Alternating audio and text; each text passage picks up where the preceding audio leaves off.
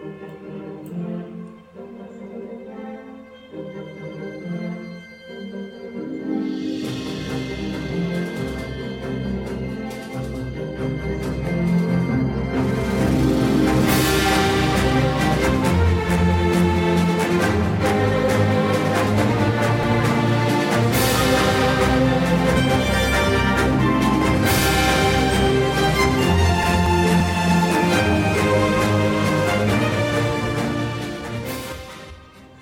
Muy buenas y bienvenidos amigos a una nueva entrega de Modo 7 Podcast. Sean bienvenidos a un nuevo episodio y bueno, en esta ocasión nos toca otra reseña retro. Esto es para rebalancear el, calendario debido a, eh, bueno, la, la vertiente tan particular que tomamos en junio. Pero bueno, ya el mes próximo volvemos a la rutina de charla libre, juego y así eh, toco madera porque cualquier cosa puede pasar. Y hoy tenemos un título que no es muy popular porque entiendo que el pedigrí de la compañía en ese momento estaba más enfocado en el tema de los JRPG y este es, ya de por sí los juegos de nave eran nichos pero encima cuando una compañía se sale vamos a decir así de, su paradigma eh, pues aliena más a la gente. Y estaremos hablando nada más y nada menos que de Einhander, aquel juego de nave desarrollado por Square Enix y salido por allá a mediados de los 90. Eh, sabemos que es un juego que no es muy conocido por mucha gente, pero quédense con nosotros que se lo vamos a vender, la verdad que sí. Y para abarcar esa tarea me hago acompañar de mis habituales contertulios, empezando por el célebre personaje amado por los buenos, temido por los malos. Eh, mira, no sé por qué iba a decir Jan Alan, pero me pasó el nombre por la cabeza. Ronzo, el Marajá de Capurtala. Yo pensé que hoy iba a ser la presentación normal, pero no, él siempre tiene que buscar la manera. Qué cosa esta. Saludos, muy buenas. De que yo, de que yo ah, pienso en malo, él me llega la cara de Jan Alan a la cabeza. Ay, Dios mío. Pues, Saliendo de política, muchas gracias a todas las personas que nos escuchan. ¡Ay! Qué bueno, qué bueno que estamos hablando aquí para hablar de un juego, de una joya oculta, de precisamente lo que se trata mucho de este canal de, de descubrir ese amor por, por estas joyas del pasado. Y este es una que definitivamente está súper no diría que infravalorada, porque lo que la conocen la valoran mucho, sino olvidada, que es Enhander. Así es que yo creo que hoy vamos a gozar mucho, a aprender y a sorprendernos también. Así es que, dígame quién más tenemos por ahí, que veo que hay un gentío, gente matándose, apretada. ¿eh? Usted dice joya del pasado, pero cuando ese juego salió, usted ya tenía cédula, o sea que... Eh, cállese, cállese, cállese, señor. Y nos acompaña desde la ciudad de Monterrey, famosa por la birria y la carne asada, Mr. Trumpetman. ¿Dónde concha está Mr. Trumpetman? Tráigalo, tráigalo. Destape, una botellita de tequila para bueno, que lo parece, parece que Mr. Trump mantiene complicaciones por allá y bueno, paso entonces. Que está de vacaciones, acuérdese. Paso con nuestro youtuber estrella, Bragi. Esto siempre profesional. Bragi, ¿cómo estás? Eh, muy buena noche o día, tarde, dependiendo de la hora que lo escuche. Yo estoy muy bien, intrigado por hablar de este juego que muy por arribita podría parecer un, juego de navecita de promedio random, pero tiene lo suyo y precisamente por eso van a ver a qué nos referimos y por, precisamente por eso le estamos dedicando un programa hoy. Sí, eh, eh, bueno, vamos, es bueno que gente como tú esté aquí porque eh, verlo desde otra perspectiva de gente más joven ayuda a enriquecer el, debate. Eh, y en lo que, Mr. Trumpetman resuelve lo que sea que esté pasando por ahí atrás, me hago también acompañar del más despreciable, el más venenoso de todo, el agente Cobra. Odio. Odio. Eres débil. Eres débil, modo 7. Te falta odio. Muy, muy, buenos días, muy buenas tardes, muy buenas noches para los que nos escuchan. Un saludo especial para nuestros queridos amigos españoles que son una masa poderosa de, eh, que nos escucha regularmente según las estadísticas. Un saludo para ellos. A muchos tienen gustos bastante malos, pero eh, tenemos que saludarlos. Gracias, gracias por alienar a la mitad de la audiencia. Ya ese tema se va a tocar el próximo programa. eh, fuera ya de relajo, muchísimas gracias por escuchar a Modo 7. Regularmente nosotros tenemos títulos de este, de, de esta, no de, de, de, oh, de calibre, de regularmente tenemos, exacto, tenemos títulos de este calibre porque queremos también educar a la población jugadora con joyas que muchas personas no conocen. Engendro es, es una de estas. En ese momento en que Square Enix solamente trabajaba, como usted dijo anteriormente, como RPGs en pleno, en plena calle, como decimos aquí, ellos se arriesgaron y tiraron un producto de calidad. Tenemos que recordar que PlayStation 1 también tiene muchísimos juegos de naves, pero en género llegó cuando ya ese apogeo ya estaba acabándose.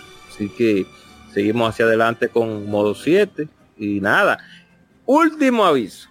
Recuerden que Acuérdate que este es el intro para que presentaste, ¿eh? no es el vídeo de juego. Usted ya, se aventó, usted ya, ya, ya y ese, y ese fue nuestro vamos. Y, y ese fue nuestro review de Einheimer. Muchas gracias por sintonizarnos, señores. Hasta la próxima. Hasta la próxima. Porque lo grande del caso, lo grande del caso, no miren a quién. Señores, que esto ya es metapodcasting, pero yo pongo, ya, toma, toma eso como mi presentación, bro. Ya vámonos. Ya yo pongo introducción. Luego pongo lo que va en el primer bloque y entre el cuerpo del guion y el título hay algo que dice en su presentación. Sí, que dice preámbulo de Squaresoft y él ya lo está haciendo antes de que entre el otro completo. Y eso es lo que pienso de la guerra de Vietnam. Sí. y ahora recuerden, que nostalgia no significa que el juego sea bueno. Hay bastantes juegos malos que apelan a, la nostalgia. ¿eh? Como la que no abuelo, abuelo ya. ¿Qué tiene que ver eso? Abuelo, abuelo ya, abuelo ya. Y porque es ya que lo tenemos aquí. me, me, apela la nostalgia es malo el juego. Desde la ciudad de Monterrey familiar, señor, quiere que le ayude señor a llegar a, con su familiar Viene con su familiar, señor, le, lo ayudo. Venga, César, no le, no le sigue el juego este No le sigue el juego este Rápido, porque, rápido, porque estoy hablando mucho. Señores, un gustazo estar un capítulo más para hablar de una joya oculta del Play 1. Eh, yo voy a ser tanto como ese niño que decían, oye, mijito, ¿de qué vas a salir la obra? ¿De árbol, mamá? ¿O de césped? pero, pero aquí vamos a andar, este dando nuestros puntos de vista sobre Einhander. Así que vámonos con lo que sigue. Me acuerda en Corte Tropical cuando estaban haciendo la obra de Sansón que dice, Felipe, tú vas a hacer una palma. Dice, ¿con cocos o sin coco? Qué verísimo. Eh, bueno, vamos a dejar las introducciones por aquí. Y vamos entonces a arrancar con este programa dedicado a la Einhander. Y bueno, vamos a tratar. Yo sé que el título se presta para hacer para hacer alusiones de la Alemania de 1945, pero vamos a refrenarlo para que el algoritmo por, favor no nos calcine. ya regresamos. Morenazis, puro morenazis.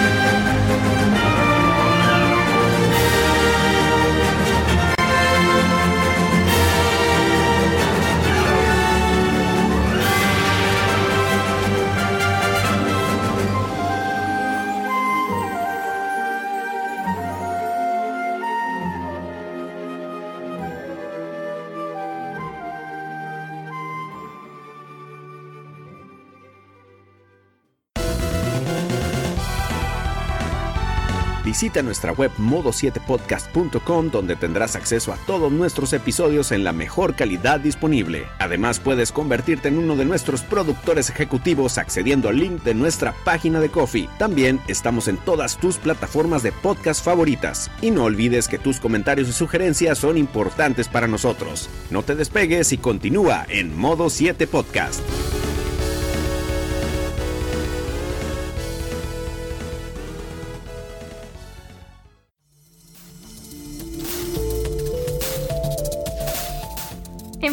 Puedes encontrar todo lo relativo a la cultura pop en México. Anime y manga, cómics, videojuegos, ciencia ficción, fantasía, terror, coleccionismo, juegos de mesa y animación. Descubre podcasts y creadores de contenido que a ti te interesan, además de eventos y tiendas en línea. Descarga la app, es gratuita, disponible en iOS y Android.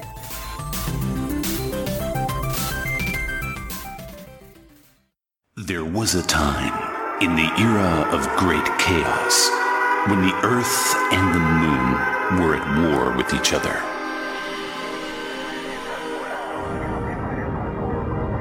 A daredevil from the moon piloted a bizarre aircraft. It was feared, and because of its shape, called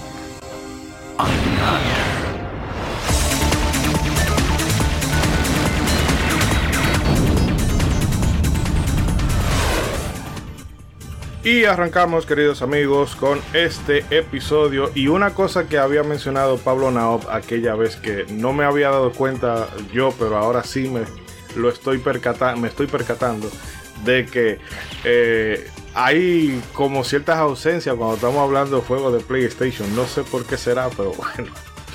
Vamos a, a no ¿cómo tirar, así? no, no sé, siempre hay, no sé, siempre que cuando se habla de cosas de Super Nintendo y demás, tú ves que Oh. estamos a casa llena, pero si nos vamos para la parcela de PlayStation, como que no sé, falta gente, ¿qué es eso?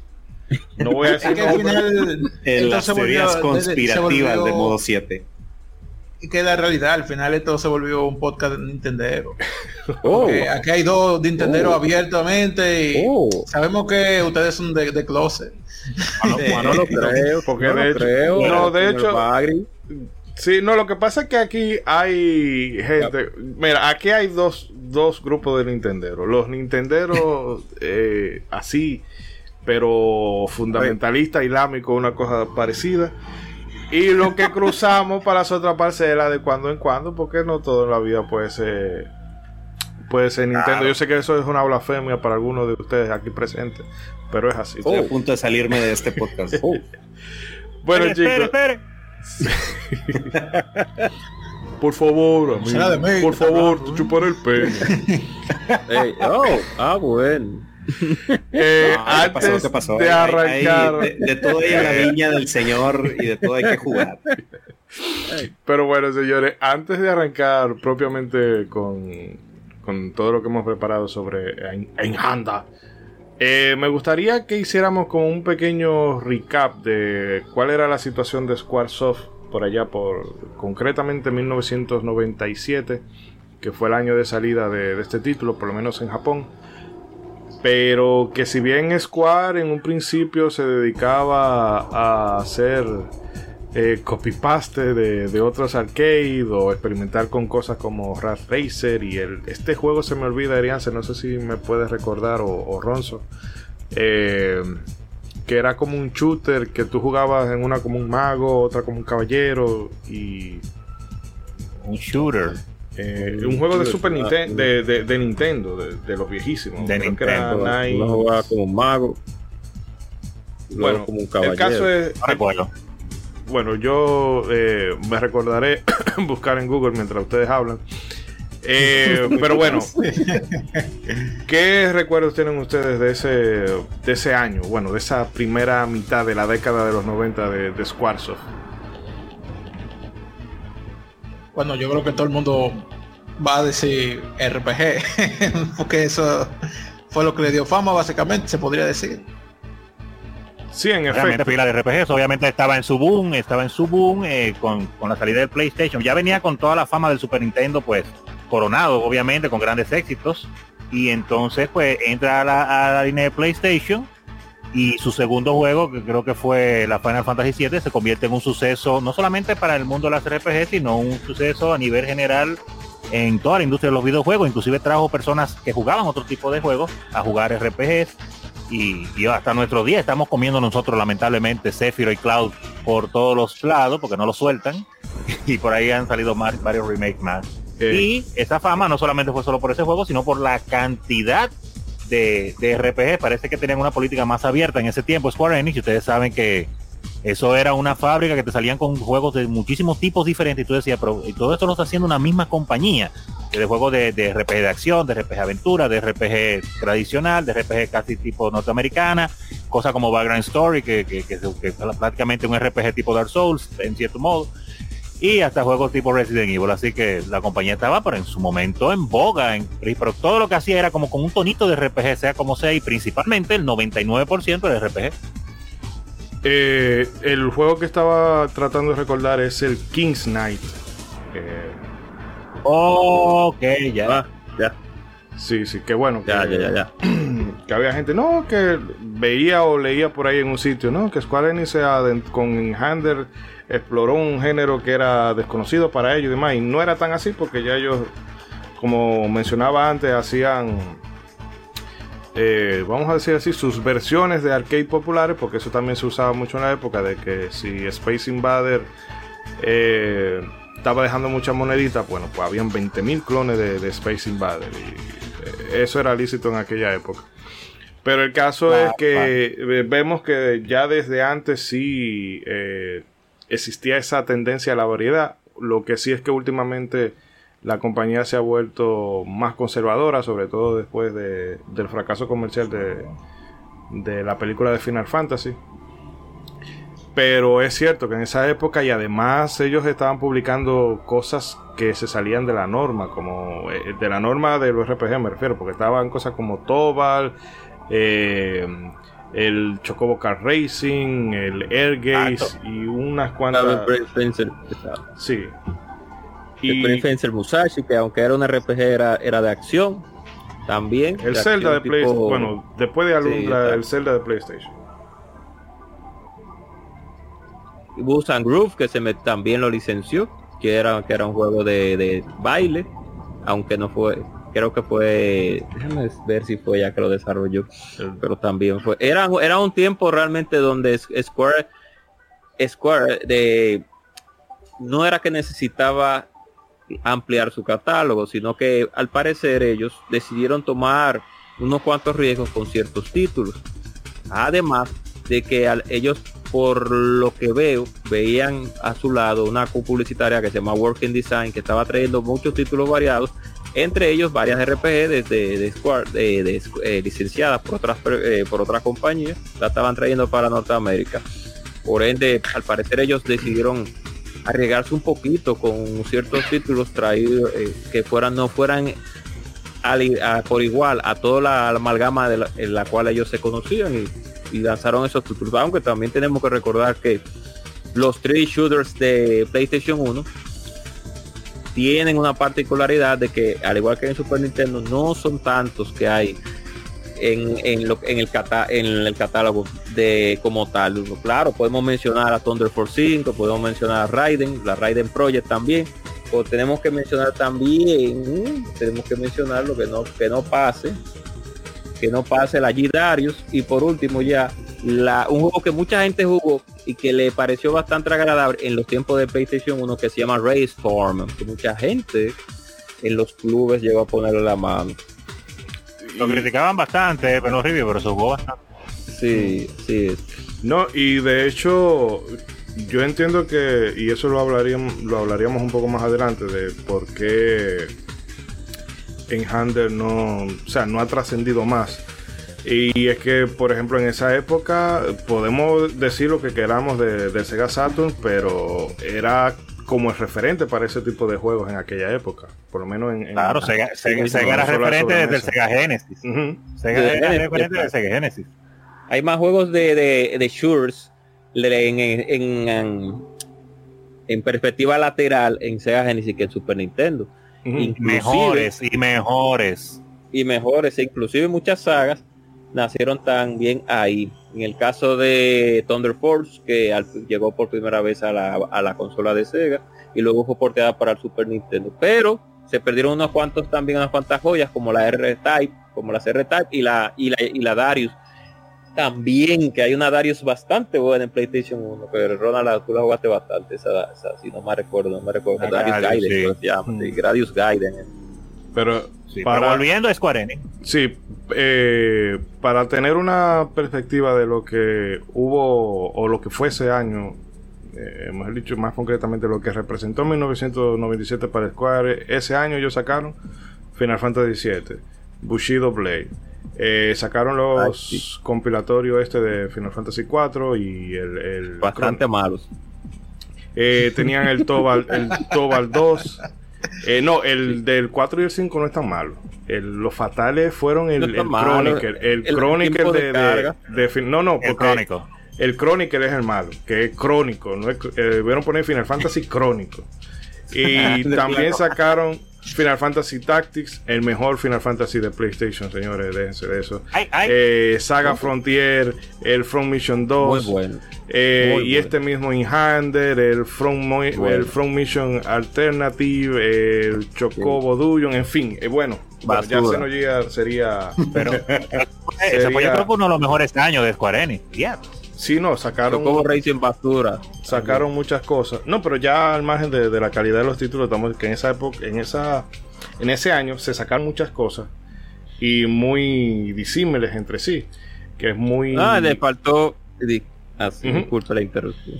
Le faltó, le faltó. Usted menciona Tobal 1 y 2, dos clavos real- realmente. No, pero No, no, pero solamente, solamente 1997, porque si nos vamos a Ah, todo lo que fue desde, el, desde Final Fantasy VII hasta que murió el PlayStation, pues eh, se nos va a ir media hora de programa. Sí, no, no fue un regadero de juegos ahí. Eh, bueno, Ronzo, no sé si usted entonces quiera empezar a comentar algunas de las cositas que tenemos por ahí apuntadas. No, no, yo no quiero. Ah, pues nada, se acabó el podcast. Hablamos, nos vemos en dos semanas Tobal, más. Tobal 1, Tobal 1 malo, Tobal 2 malo. Ay. No, claro, claro, claro. Pero acá como ya habíamos comenzado, comentado al inicio de este bloque, pues durante la década de los 90. Salud, salud. Perdón, Salud, la sí. alergia me está matando. Squaresoft ya había cimentado, se había cimentado como la reina virtualmente indiscutible de los JRPG, al menos en Occidente. En especial desde el lanzamiento de Final Fantasy VII, título que más allá de las valoraciones personales, hizo del género algo incuestionablemente mainstream. Esa es la palabra que buscaba ahorita. Sin embargo, por esta misma época la compañía mostraba un carácter menos conservador, publicando y desarrollando cosas que se alejaban del mundo de la magia y de la espada. Uno de los títulos que salían de la norma, a lo que nos tenía acostumbrada Squaresoft, fue este título, Einhanda. Un, shot- un shoot 'em up en 3D en la vena de clásicos como R-Type y Gradius, y que salió a la luz el 20 de noviembre de 1997 en Japón y el 5 de mayo de 1998 en América. El desarrollo de este juego estuvo encabezado por Tatsuo Fuji, quien había trabajado en Konami como programador en títulos como Gradius 2 o Sex Sex. Nada que ver con sexo. Posteriormente Uh. trabajaría en otros títulos. Es con X, ¿eh? No con, no con S. Posteriormente trabajaría en otros títulos de Square, más notablemente en Parasite Eve 2 varias entregas de Kingdom Hearts y de forma reciente en las distintas iteraciones de Final Fantasy XIV. De su lado, la música fue obra de Kenichiro Fukui, quien empleó estilos que van desde la música electrónica hasta la ópera, pasando por el hip hop. Y haciendo una pausa en esta parte para comentar lo expuesto, debo decir... Claro, claro, no estoy leyendo eso que dice ahí, no, no, no, estoy en mi mente. Pero debo decir que eso quería men- comentar, eh, parte importante de este juego y de lo- y casi todos los grandes juegos, aparte de su jugabilidad y todo, y lo mencionamos acá tempranito, es la ambientación y parte de la ambientación, eh, de lo más importante es el aspecto sonoro. Y hay que decirlo, que la variedad de música que tiene este juego y que como que va como que cae como tan bien al anillo a lo que a, lo que tú sientes cuando vas jugando y cómo te transporta es muy buena. Desde eso como mencionan ahí parte del hip hop de rap y así mismo pues, te meten ópera y como cosas como tipo de música clásica más dramática. Oye le quedó le quedó. No sé si tiene algún comentario acerca de eso. Bueno, yo, eh, porque Einhander obviamente yo lo conocí debido a esa época en, en la que usted lo estaba jugando y siempre se me quedó esa ahí, pero no lo había, no me había puesto. Eh, principalmente porque esa era la época en la que yo estaba que solamente comía JRPG. Ya después con el tiempo fue como que entrado los 2000 fue como que dije, está bien, déjame experimentar con otras cosas. Pero debido a eso no le di mucha mucha canquiña al juego. Y ahora rejugando, bueno, toma- eh, retomándolo, eh, me gustó a- y centrándonos en eso de la música, es como esa entrada, porque primero te ponen la cinemática de la nave entrando a, eh, rompiendo la, la estratosfera, por así decirlo, entrando a, a la ciudad eh, y esquivando todas las balas y demás. Y cuando ya arranca el nivel propiamente, que entonces empieza con esa con esa canción de ópera, bueno, no la canción, sino con, con una cantante de ópera y ese tono, ¡ah! es como que acompaña perfectamente la el descenso de la nave con cómo va eh, la nota musical y luego eh, cómo coge ritmo la música, porque eh, eso es lo que Claro, tiene. porque bien, vamos al mambo, vamos al mambo. sí. Ya entraste, ven, vamos al mambo ahora. Y realmente tiene unos momentos puntuales, sobre todo la, la de los jefes, me encanta esa- ese, ese tono en particular. Y el del final boss a mí me dejó, me encantó mucho, porque es como, Ay, ay, ay, ay, ay. qué sé yo, tú puedes hacer como un rave con, esa, con ese soundtrack. Sí, te puede pasar la noche ahí, uh, tomando tu traguito. Por favor, no fumen sustancias extrañas, y- pero te la puede pasar bien. Hmm. No Ay. sé si Cobra o los muchachos quieran comentar algo. Ver- ver- ver- verdad, verdad, porque tenemos que primero uh, poner claro, eh, usted ahora, como ya mencionó, usted pues eh, le puso la mano al juego ahora ya, ya propiamente, de verdad, jugando mucho, pero tuvieron la oportunidad algunos de, de los demás en, en ponerle la mano, por ejemplo, señor Mr. Tropicman. Fíjate que por aquellos años, digo, bueno, como siempre voy a mencionar con los títulos de Play 1, la verdad es que solo me tocaron como que los más representativos, porque pues en ese momento yo me decanté por el 64, entonces Claro, mucho claro. de esto yo ya lo jugaba de, en casa de amigos, eh, eh, o porque alguien me platicaba de, de los juegos de Play, o de repente algún amigo que me que nos intercambiamos consolas o, o me prestaba su Play.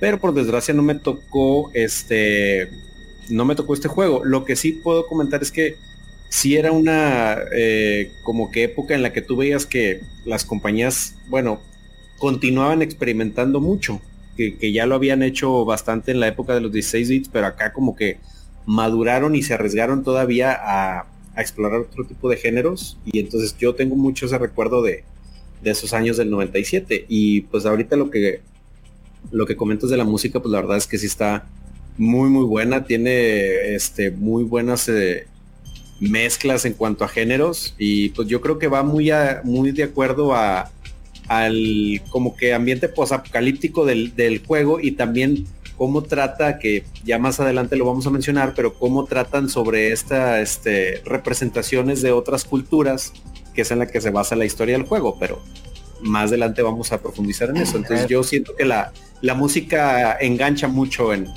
en todo el, el- todo el tema del juego. Definitivamente, definitivamente. Y usted, señor Braquí, que llegó a tener conocimiento, escucharlo, toparlo, alguien le voció. Eh, de hecho, sí. Lo, obviamente no en su momento. Sí lo, lo puyé en esa época. Yo siempre he mencionado aquí que yo conseguía de esos carpetas que traían 800 rooms. Y puyando y puyándolo, una jugué un chin. No, recuerdo que no le di mucho, pero para este programa sí me puse a jugar un chin. Lo estoy jugando actua- ahora mismo. O sea, Vaya, vaya. Estoy hablando de él, lo estoy jugando ahora mismo. Estoy con Excelente. un boss puyú ahí amarillo. No sé cómo Ay, describirlo. Pero realmente es un juego que te engancha. Te engancha. Es eh, la música, eh, como ustedes dicen, es más que adecuada. Eh, esa intro que mencionaba eh, eh, Ishidori me pareció incluso eh, muy buena para la época, ¿no? Porque normalmente uno eh, en este tipo de juegos de nave uno su- suele escuchar como canciones un poco más genéricas pero esa eh, como que le da esa la sensación que es de que llegó una nave aquí se metió al planeta para pelear que bueno ya eso va más relacionado con el lore del juego que eso como dice César ya vamos a hablar un chisme más adelante de, de lo que hay detrás con los alemanes digo los cómo se llaman no No, son, Pero son literalmente, eh, o sea, literalmente eh, Alemania, o sea, toda, por alguna extraña razón, el mundo prefirió deshacerse de del cómodo y inglés. fácil de aprender inglés para emborrarse con el alemán. Ya lo sabes. Sí. El, el idioma, el idioma mundial. Esa es la primera prueba de que es una obra de ficción. Es un juego que es un juego que perfectamente alguien que no lo haya jugado ahora, si le interesa lo puede jugar muy bien. O sea, los, obviamente visualmente uno va a notar los años, pero eso no, no lo hace injugable en lo absoluto, al contrario. Eh, la dificultad, de hecho uno puede modularla. Si usted prefiere, si usted eh, le tiene miedo a la dificultad, puede ponerlo en fácil. Aunque ese fácil es bajo los estándares de la época, ¿eh? Exacto, No, no es exacto. fácil, no es fácil Es como ahora, ¿eh? Fácil 97.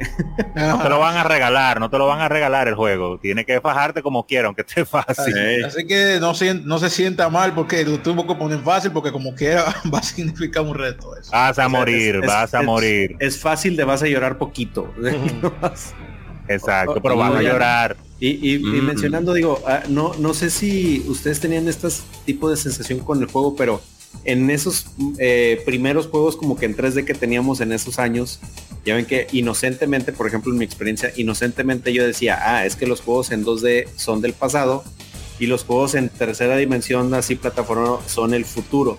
Pero cuando fue llegaban este tipo de 64. juegos, lo- los, los ahora nombrados 2D y medio, pero cuando en ese tiempo llegaban, no sé si ustedes sentían así como que qué raro de, ah, es un juego poligonal, pero que se sigue viendo de lado. No sé si ustedes sentían así como que, ¿y, y esto qué onda? O sea, como que te quedabas en el limbo, no sé. Bueno, Era, era una sensación extraña definitivamente porque el mundo, así como las compañías estaban buscando la manera de cómo eh, realmente hacer ese cambio y hacérselo sentir a los jugadores, pues así también nosotros tratamos de asimilar ese cambio de, de la manera que nos intentaban mostrar y entonces uno decía, oye, tenemos la vida entera en dos dimensiones, eh, ¿cómo es el asunto? Ajá. Claro. De repente nos meten el 3D, ok, nos estamos acostumbrando al 3D y de repente tú me vienes con este 3D, pero en 2D. Entonces chocaba mentalmente realmente. Y por eso muchos juegos, eh, algunos hasta que no eran malos, sufrieron, sufrieron que la gente le... Sí, eh, por digo, no, no, desgracia. no me interesa, no quiero saber de eso, aunque fuera bueno porque eh, en su momento, en su momento uno no lo asimilaba, decía, oye, siento algo raro y no me gusta. Sí, no, y, y Claro, es es- exactamente como tú, como tú decías, o sea, uno decía, oye, pues ya tengo casi más de seis años jugando en 2D y tú quieres que siga jugando un ratito más, pues ya dame algo, o sea, eh, te digo, en ese momento uno decía, ya dame algo más nuevo, pero pues ese era el- nuestro pensamiento en ese momento, ¿no? Claro, y Claro, precisamente eso, eso lo eh, Nintendo 64 se basó en eso, en, en obligar a las empresas a que tenían que hacer los juegos 3D. 3D sí o sí, y por eso Sí. se dieron muchos de esos casos que ustedes mencionan, de juegos que no eran realmente 3D, tenían como, se veían visualmente 3D, pero el juego seguía siendo lineal. Como lo es precisamente el caso de este juego, que es 2.5D, pero, eh, la- o sea, se ve 3D, pero la, jug- la jugabilidad sigue siendo lineal, realmente. Pero en este caso, yo particularmente lo siento bien porque hace que, aunque la- el gameplay no innove en cuanto a, 3D a- en 3D, porque no es 3D, eh, la dinámica visual se siente mucho más chula. Que está bien integrado, Como no, la- juego no como- tuvo un como problema. la cámara se va moviendo. O sea, se- después se primero se pone de lado, una perspectiva hacia arriba, hacia abajo, nuevamente lineal.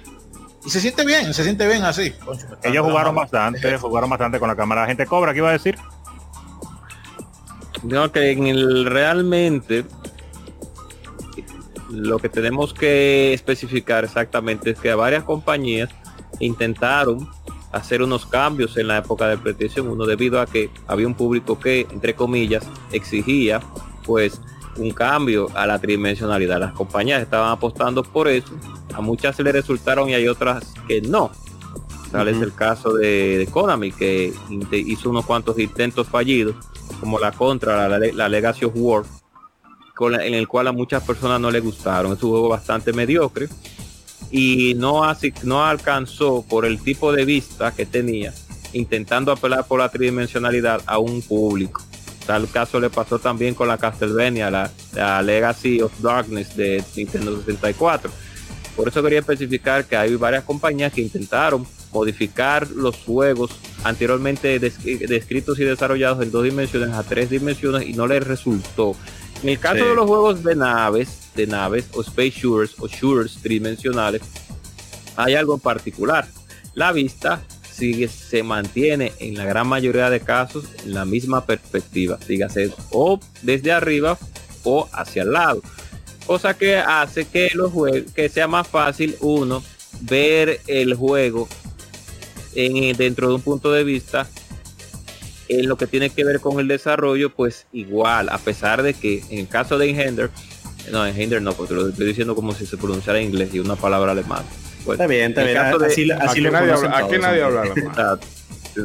En el caso de Más de 20 Engender, años diciendo que ajá. Sí, sí, sí. en el caso de Handa o Engender o En caso de que venía por cierto, por cierto, la primera interacción creo, creo que, que nosotros tuvimos, creo, tal vez, creo que fue en, en un demo disc. Antes, Oh. los juegos de PlayStation venían con de, eh, venían con demo disc.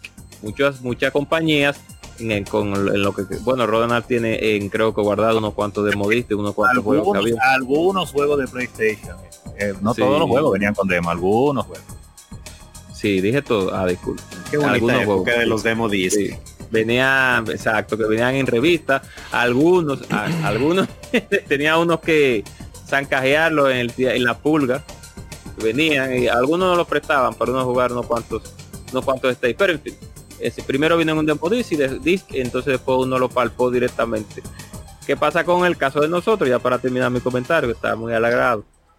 Que, como vuelvo y digo, nosotros veníamos de jugar Gradius en Nintendo, veníamos de jugar eh, tipo R o R-Type en Super Nintendo, veníamos de ver también títulos como Thunder Force de Sega Genesis, eh, también veníamos de ver juegos como Axelite también de Super Nintendo, que ojalá algún día le hagamos una revisión a ese juego aquí, Eh, muy nicho. Dios ¿Cómo así? ¿Cómo así? Elías, pero Dios Ah, ya mío. se le hizo, ¿verdad? Sí, ya se le hizo. Se- señor, señor, lo llevo con su familiar, bien, señor. Vino su familiar con recebrex, usted, señor. recebrex, recebrex. Recuerden ver el episodio, el episodio número no me recuerdo de Axel. El Muy Lugo, bien qué esa, ¿eh? Muy bien esa. Recuérdeme.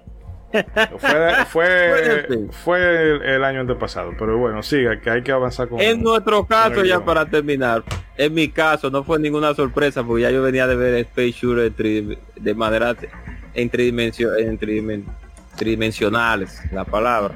Así que yo no, no, le, no me quedé eso muy sorprendido. Yo lo que sí me gustó la interacción que tenía con la cámara y además ya para finalizar mi, comen- mi comentario de que Square Enix se, o Square Se arriesgó a traer un título de de naves para el PlayStation 1. Con Bushido Blade pasó lo mismo, se arriesgaron, aunque Bushido Blade es un juego un tanto regular, pero tenemos que entender en base a qué fue creado Bushido Blade.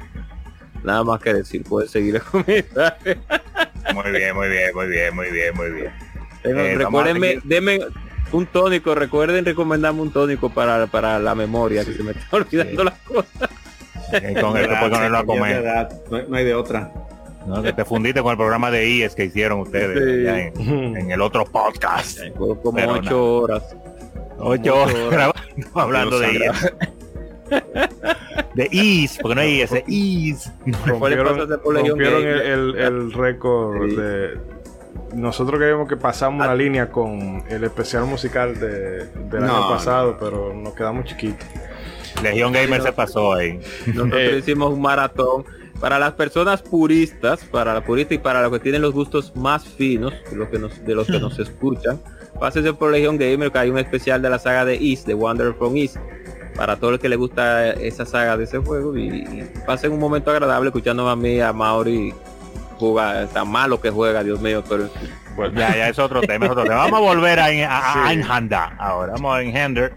Y bueno, continuaré pues, poniendo más información. La historia de este título, disculpen, la historia de este título nos lleva a un futuro distante donde los habitantes de la Tierra se encuentran en una lucha constante con la constante, sí, con la con la colonia de Selene, Selene, que es una que está establecida en la Luna.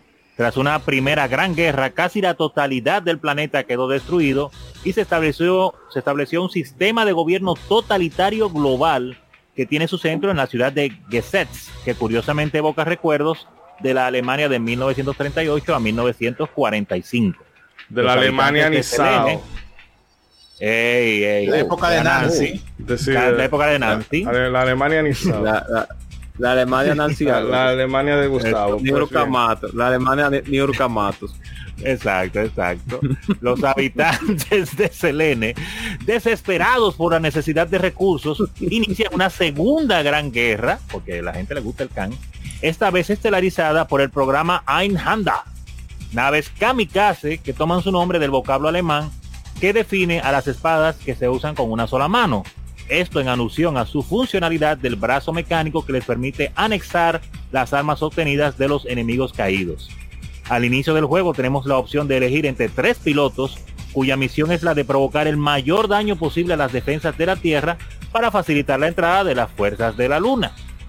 Haciendo una pausa acá que estamos mencionando esta parte de la historia y del arma, eh, quería hacer el comentario, bueno, obviamente de lo que estamos hablando hace un rato, de la similitud del asunto del idioma alemán, que es lo que se parece al juego, y inclusive los enemigos, obviamente los enemigos del juego hablan alemán, porque es el idioma que se habla en la Tierra. Y, y- pero el detalle del asunto de in-handed, de una mano, de, de, de- de one hand, es ese que, como todos los juegos de nave, en, principalmente en ese tiempo, ahora ya, ya no he encontrado más nuevo que inventar, eh, trataban de a veces buscar un gimmick, un- alguna cosa que lo diferenciara el uno del otro, y Square Enix, pues, interesantemente, se, se inventó esa cosa, la, la- el asunto del brazo mecánico de la nave, que iba a ser pues su principal cualidad, que lo iba a diferenciar de los demás y como ustedes pueden ver te permite usar diferentes armas, acomodarlas de diferentes maneras y se integra pues parte la palabra Enhander en la historia, claro está, irónicamente. Así que eso fue uno de los detalles que a mí personalmente me pareció muy gracioso eh, cuando comencé a jugar el juego la primera vez, recuerdo en ese tiempo, cómo se movía la- el bracito de arriba para abajo, de arriba para abajo. Cuando no tenías arma y tú le dabas clic, clic, se clic, clic, clic. Parecía algo hasta orgánico, digo. Pero el Airhander Mm. es refiriéndose a la nave que Mm. usamos nosotros. Sí, Sí, o claro. sea, es que el brazo Porque que utiliza. tiene, tiene como tres. No, no, porque o sea, es, lo- peleando lo- ahora. O sea, se supone que en, en el lore del juego, o sea, la tecnología Einhander es por este brazo mecánico que sale de la nave y que te Mm. puede ayudar a agarrar este Mm. las armas de, los enemigos. Que a mí me, me parece muy ingeniosa esta solución porque pues digo, como cualquier juego de naves podría ser simplemente eh, toca el arma enemiga y ya, ya tienes el, el- como que otra otro tipo de munición. O disparo Pero como que me, ajá, eh, pero como que me, me pareció muy curiosa esta solución que agarraron de, ah, pues, ¿por qué no la nave puede tener una extensión para yo robarme las armas de mis enemigos? O sea, o de los que vaya derrotando, pues me, me las voy apropiando. Y sí, la verdad es que está, está muy, muy buena la, la solución que le dieron ahí en este juego. en variedad, realidad, ese modelo Es que una tú variedad, tienes, el modelo que posiblemente el que está usando Bragic ahora tiene la opción de usar tres armas diferentes, pero en realidad es el mismo brazo.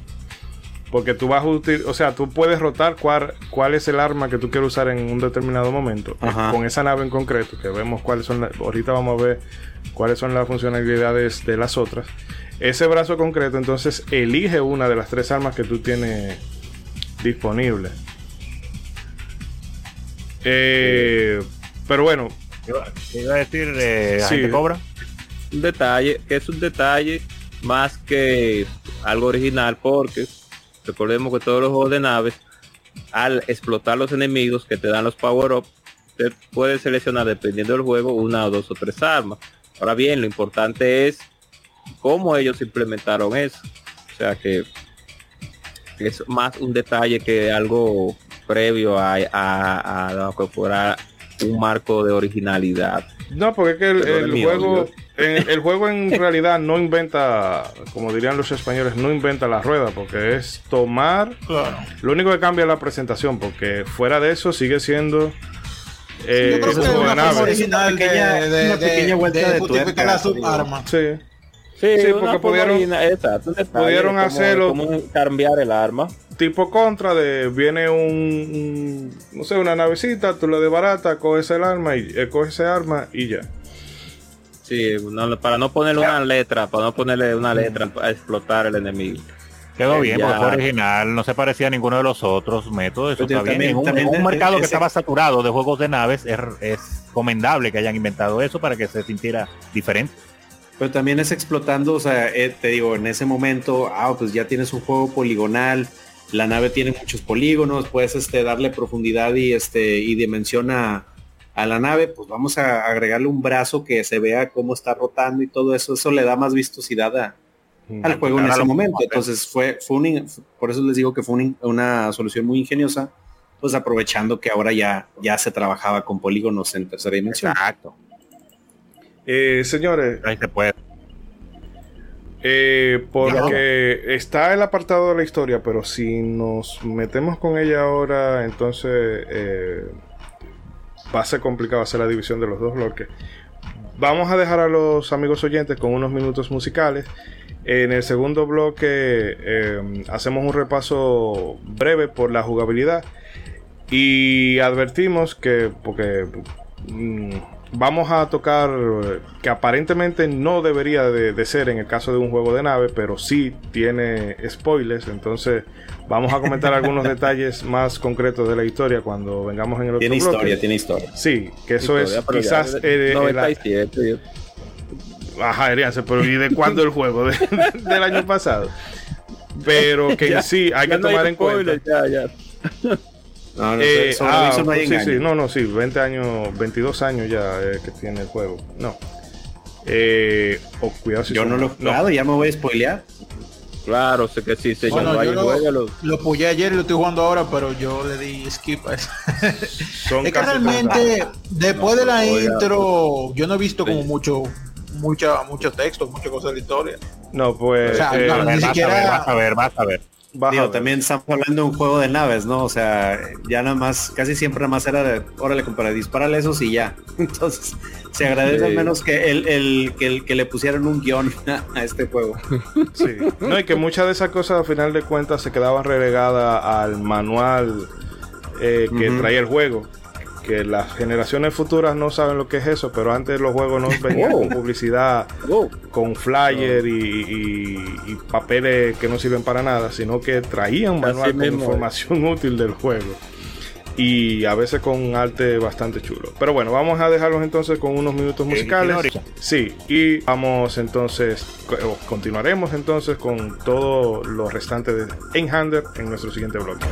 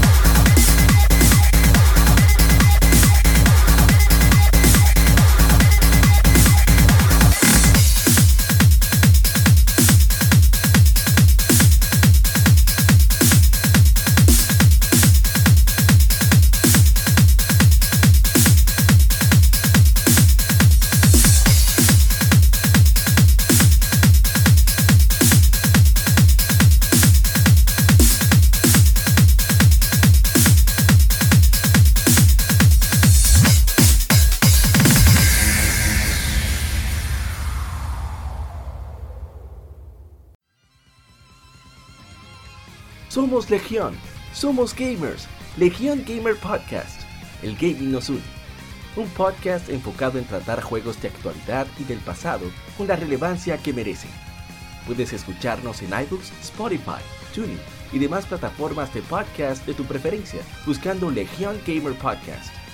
Recuerda seguirnos en las redes sociales como Legión Gamer RD. Visita nuestra página de Facebook para que seas parte de nuestros streams de las Gamefemérides, donde conmemoramos algunos títulos jugando en su aniversario. Porque todos jugamos, el gaming nos une. Legión Gamer Podcast.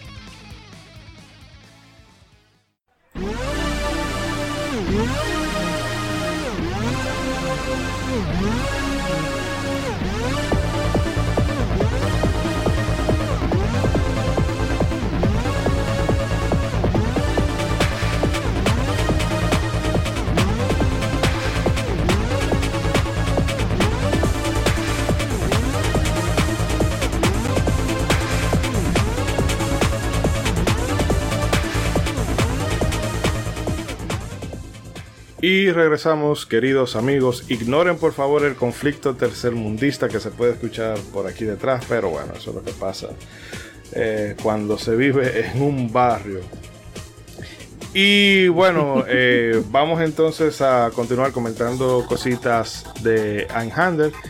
Y decíamos que a pesar de su presentación en 3D, eh, que más apropiadamente sería 2.5D, la jugabilidad de Einhander en rasgos generales es similar a la de cualquier otro género. Citábamos ahorita los casos de, de R-Type y Gradius y demás. Eh, pero al iniciar cada partida tenemos la opción de elegir entre tres naves, la Endymion MK2 que puede cargar con hasta tres subarmas que en este juego se llaman Gunpad y que bueno, te permite tener adaptarte más fácil a distintas situaciones porque cada arma tiene eh, una funcionalidad distinta, eh, la puedes es más fácil en algunos casos usarla para enemigos que te salen por debajo o combinarla con otra para aniquilar todo lo que te venga por el frente y demás. Eh, también tenemos la Endymion MK3, que esta solamente puede manipular una sola subarma al mismo tiempo, pero es capaz de potenciar los ataques si dejamos el botón X presionado. Finalmente tenemos la Astraea MK1. Esta puede llevar dos subarmas al mismo tiempo.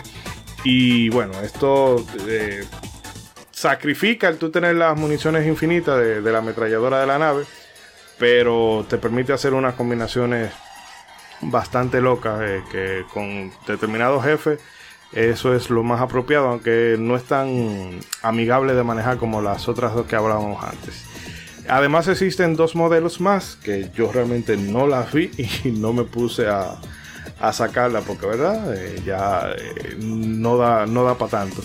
Pero bueno, esto requiere que tú acabes el juego en determinadas condiciones sobre el creo que para desbloquear la Astraea MK2 o MK3, no recuerdo bien el, nombre. Hay que acabar el juego en, en, hard. Que bueno, buena suerte al que quiera. Pues, al, que quiera al que quiera eh, subirse el, ego así. Y bueno, existen varios tipos de subarmas o como decíamos, gunpots que van desde cañones y ametralladoras y hay hasta un sable láser. Pero hay que tener en cuenta de que estas municiones son limitadas por lo que debemos recargar eh, bueno, para poder recargar hay que destruir al, enemigo. Entonces él va a soltar el arma y tú la, la tomas. Y supongamos que ya tú tenías un cañón y el enemigo tiene otro cañón, bueno, pues te suma 25 de municiones.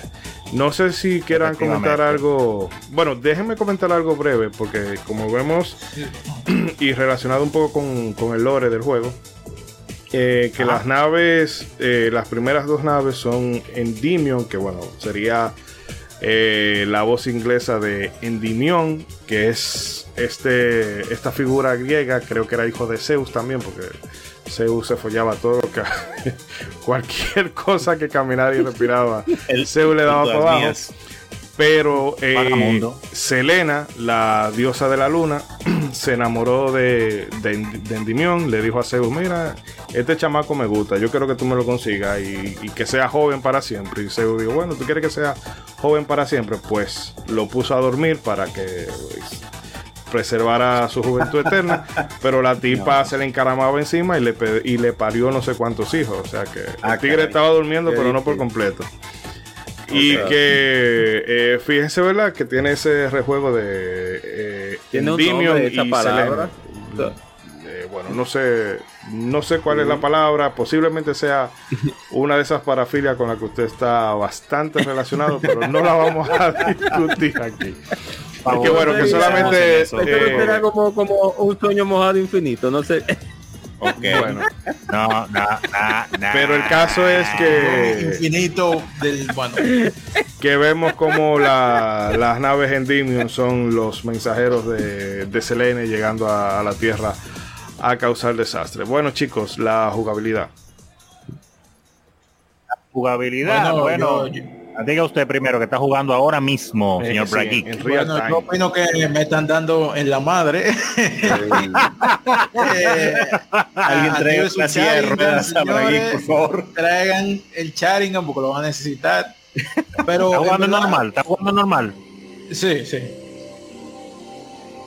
Eh, ah, realmente Es, es, es, adictivo realmente porque eh, se va en el pierde, vamos a seguir jugando, pierde, dale para allá la historia al principio te dan como contexto, pero después como que se tardan en, darte nuevamente. De hecho, yo no sé, tú que usted que lo jugó Ronzo, dígame, ¿hay algún punto donde vuelven a hablar de la historia en el juego después de que uno empieza? Claro que sí, la historia está muy buena y claro que te la van a mostrar, te la van, la vas prácticamente jugando la historia y aparte el título del juego tiene que ver con la historia, eso lo vamos a hablar en un momento. Y además, eh, la asistente de voz que tú tienes te va te va dando, bueno, que el, el, plot twist grande te lo dice ella al, al, bueno, uno de los tantos plot twists que se dan al final. Exacto. Te lo da ella, porque ella te va dando la misión y después de un momento te dice, bueno, mira, está pasando esto, esto y esto y lo otro.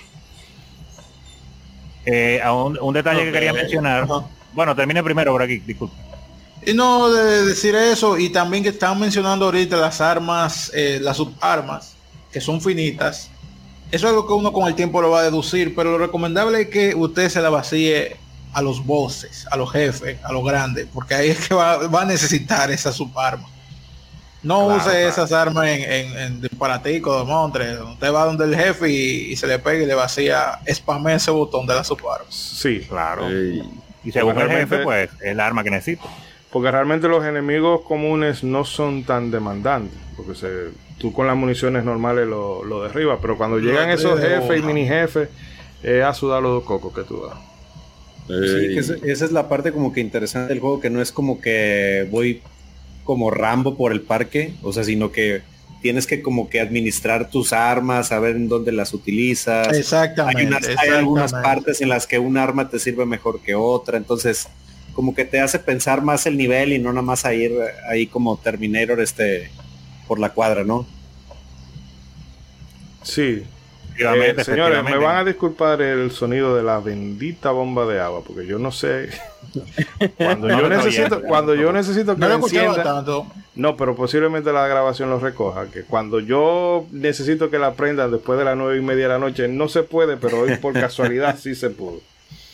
Está- Así- estamos así en un, es, estamos en un falta podcast agua. latinoamericano, El- señor. el- Eh, el nos agua- tiene el que agua es perdonar Solamente los españoles van a estar. ¿Qué? ¿Qué? ¿Qué, qué es esa? El? El, el mundo Pero nos tiene que dar ciertas licencias cuando hacemos un podcast en Latinoamérica. Sí. Sí, sí. Exacto, exacto. E iba a mencionar hace un rato, como estamos hablando de la jugabilidad, el asunto que mencionaba Brad Geek de la nave que, como ya usted mencionó, Ishidori, dependiendo del tipo de nave que usted use, cómo la va a utilizar. Eso es un detalle muy bueno que le pusieron, no poner una sola nave como hacen muchos juegos y ya, y bandéatela, sino que eh, eh, según la nave que tú uses, pues depende del disparo que tiene, que puede tener un disparo normal, que todas las naves tienen un disparo normal infinito, que puede ser más fuerte o más débil y también la cantidad de, de subarmas que puedes manejar. Como usted mencionó, hay una nave que tú puedes manejar, no tienes disparo infinito, pero entonces puedes tener, eh, puedes cargar dos armas de las que tú le quitas a los enemigos y eso le da más estrategia. O hay uno que tú puedes tener una sola, pero puedes tener guardadas tres y irlas intercambiando. Eh, un detalle que iba a mencionar es que con respecto a lo que usted mencionó de las naves eh, extras, tengo entendido, si mal no recuerdo, que hay una que es como usted dijo, que es acabándole lo más difícil, pero hay otra que se saca, y eso es un detalle de la jugabilidad, cuando usted saca los- las partes extras del juego, los niveles, vamos a decir la parte de bono del juego, porque todos los mundos eh, tienen unas pequeñas variables según como usted lo juega o según cosas que usted haga dentro del escenario, te van a poner un pedacito extra. Y entonces ahí, para sacar esa nave hay que estar sacando esos bonus stage, eh, mini bonus stage diríamos. Bueno, Que una, una muestra de eso es que en el primer mundo, si usted le dispara a todos los letreros que te salen en la ciudad esa que tiene todas esas luces y todos esos letreros de neón estilo, estilo Japón, pues entonces eso te abre una segunda parte del mismo nivel. Y eso es una parte donde tú consigues otra cosa que tiene que ver con la jugabilidad, que es una arma especial, porque usted le quita las armas a los enemigos, pero como buen juego que está bien hecho, hay algunas armas que son muy, muy, muy poco comunes, pero que son muy, muy, muy buenas. Pero hay veces que tú o tienes que matar a un enemigo en específico que se va a salir a chepa una sola vez, o tienes que hacer algo especial para conseguirla, ya sea una etapa de bono, o quitarle alguna parte o coraza a un jefe en una sola parte, o algún enemigo en especial. Bueno, Que eso, le suma bastante a la jugabilidad. esos niveles yo no los saqué pregunta. porque el bono era yo. El bono era usted. Sí, el bono. Diga, por aquí. Eh, precisamente las naves, la, la variedad de naves, am- eh, cuando usted, cuando uno coge una, la primera, por ejemplo, yo tengo la azul, Ey. la Ajá. azul. Eh, Te has después de cogido el azul, eh, te has cogido el azul. Cuando usted coge una nave, ¿cómo así? he señor? Te va a elegido escuchar la mal. azul, he elegido Ah, la ah, azul. Eh, nadie se la cogía y a mí me vale verga. Yo sí le- digo, bueno, seguimos. Dale, dale. Como, Eh, eh, después de que uno escoge una nave, Sí. ya uno no puede volver a coger otra hasta que se termine el juego. exacto. Exacto. O que te den game over nave. y te manden para la Ok. pantalla de inicio. Entonces, Exacto. en ese caso, eso le daría una especie de, de rejugabilidad, de replay value. Sí, Sí, claro. Una experiencia O sea, el, diferente. el- el chiste es pasarte el juego pues con cada una de cada las nave. naves, dependiendo de Replay val- Value de 1997. Ajá, No, exactamente. Que hoy, hoy, Exactamente. hoy asesinaría en ese juego. Pero ¿cómo es posible que yo, para poder avanzar, a poder experimentar con las Oh. otras naves del juego, tenga que acabármelo? Eh, Oh, ey. No, claro, Sí, adaptado así, es otra época. Tres mujeres y un, ca- y un camino. Tres mujeres y un camino. usted no da ni pa' usted no da ni pa' una, el, el juego de por sí ya tiene este niveles de dificultad, ¿verdad? O sea, el- como que al principio. Sí, sí, puedes elegir, es fácil, normal. Tiene que ir al menú, eso sí, no te la dan a escoger. Al menos aquí Ah, no me la dieron coger. Yo fui al menú por curiosidad y vi las dificultades. Yo a- ayer o antes de ayer estaba probando la, la fácil y bueno, como ya dije, fácil según para 1997. 97, pero sí se puede, sí se ajusta un poco, ¿eh? se siente la diferencia. Ah, ok, porque igual, dependiendo de qué nave tú elijas, pues también ahí hay otra selección de dificultad, porque pues cada nave tiene sus Hay características. una nave más rota que este, otra, me imagino. Ajá, exacto. Entonces, pues ahí, ahí hay otro este selector de nivel de dificultad ahí oculto. Eso, eso iba a mencionar, que, que eso es un selector básicamente implícito, porque va a depender también de cómo sea eh, tu estilo de juego. Según tu estilo de juego, hay una nave que tú puedes decir, no, esa es la nave más fácil, la más normal, pero si no se adapta a tu estilo, pues y hay otra que te Sí. gusta más, pues entonces Y esa va a ser la más fácil para ti. Puede ser el tipo de nivel y eso. Por ejemplo, yo, yo estaba eh, jugando de nuevo el, conseguí el DLC, bueno, conseguí de forma no, no legal el DLC de, de Oh. Cuphead. Ajá. Ah. Y si tú juegas con la, la Señor, va a dejar sin, va a dejar sin Vergüenza. casa a, a los hermanos Sí, estos. yo quiero hacer una pregunta. Señor un gatito se va a morir, señor. Sí, sí, por termina por aquí, termina por aquí, termina por aquí. Eh, para terminar con la idea, eh, realmente cuando tú lo juegas con ella, además de que tiene 4 de HP, o sea, No. eh, ya eso ayuda mucho más. El- ella como que se siente más que tú juegas más fácil. Al principio es un poco más incómodo porque la jugabilidad de ella, tú haces parry con el dash. Normalmente uno hace parry con el salto, eh. Ah, pero hay un nivel, órale.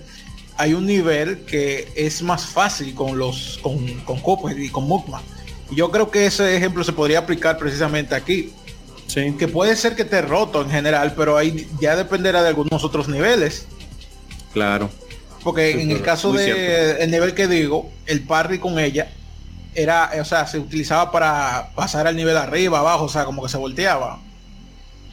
Entonces era un poco incómodo con el dash. Pero sí, ese, ese, eso que tú te refieres, César, yo creo que eh, se aplica a ese ejemplo. Señor, de hecho, yo César. cogí la, la, la primera, o sea, bueno, no creo que es la segunda, que tiene un solo brazo, pero la potencia de, de la munición infinita eh, da más duro y además de que tiene la opción de, de cargar. Yo estaba Porque, leyendo ¿cuál- que Man? había- Sí, porque no quería volverme, o sea, Ah, encima ya, de que tengo ya. que tener Mega memoria y reflejo para que no me den Oh. los balazos, tampoco quería estar bregando con la cambiadera de, de armas en Uh. pleno tiroteo. Señor César, disculpe. Dígame, señor. Una preguntita, una preguntita. Espérame, dí- dígalo cantando. Ok. ¿Cuál, cuál nave le gusta a usted más coger, señor? ¿Cuál de, cuál de todas las naves le gusta coger a usted?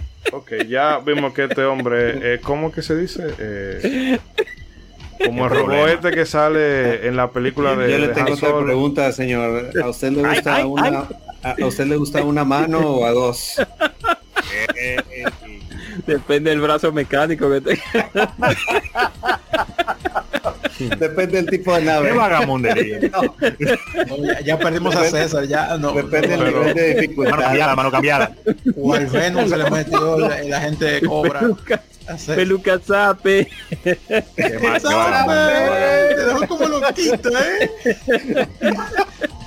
Y chido que toma el control de Sí, vagamundería. bueno, Por favor, Y- un día traigan al bananero, por favor. Ey, sí, al bananero. Y, Guayayo y la caravana del amor. Ey, sí. en la Bueno, ya, ruta de la costa, este yo no paro ni por bosta. Meta y joda, joda a 2000 por hora. En 2000 por hora.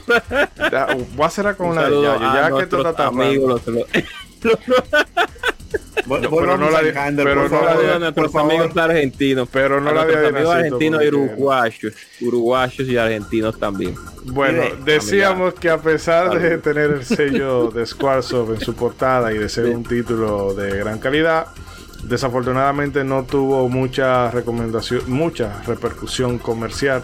Si tomamos en cuenta los números de eh, VG Charts, que es- bueno, son siempre cuestionables, pero realmente es como la única, el único barómetro que tenemos para medir. El juego vendió Mm. un poco más de 300.000 copias a nivel mundial. Pero bueno, independientemente de que este dato sea cierto o no, eh, una de las cosas que también le jugaron en contra a Einhander es que, como bien apuntaba Bragi, eh, que no es muy casual friendly. El juego es desafiante, to- sobre todo si tomamos en cuenta que para la versión de Occidente se removió la opción que permitía tener continuous infinito. Eh, lo único que hacían era quitarte el score, pero a esta altura de la vida eh, a mí me vale la madre el score. Yo solamente quiero que me dejen terminar. Realmente. Eh, por lo que si se nos acaban las vidas, debemos empezar desde el principio del nivel. Otro aspecto que le jugó en contra, y eso si atendemos a la reseña de sitios como IGN, EGM y todo eso en aquella época, es la corta dur- duración, además de la falta de un jugador 2, que no sé qué tan necesario sea eso en un juego de nave. Pero en todo caso, eh, si alguno de los que nos están escuchando resulta ser muy fan del juego de, de los juegos de shoot 'em up y este se le escapó del radar por X o Y circunstancia, pues les recomendamos muchísimo que le den, Sí. eh, como diría Rosa Alburquerque, seguición. Guión, diatre. Yo no, no soy que el mega fan de este estilo de juego, pero de por sí este me parece genial. Y estoy seguro que alguien que sea fanático se, se va a viciar con esta vaina. Porque Así en el primer nivel, en el primer nivel, eh, más que reflejo, lo que se requiere es como que tú tengas eh, memoria.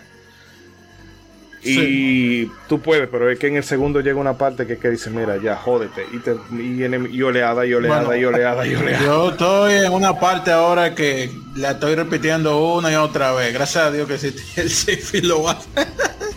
pero Pero, señor Bagri, pero ¿cómo así, señor? la verdad, la verdad. Pero, pero su, señor.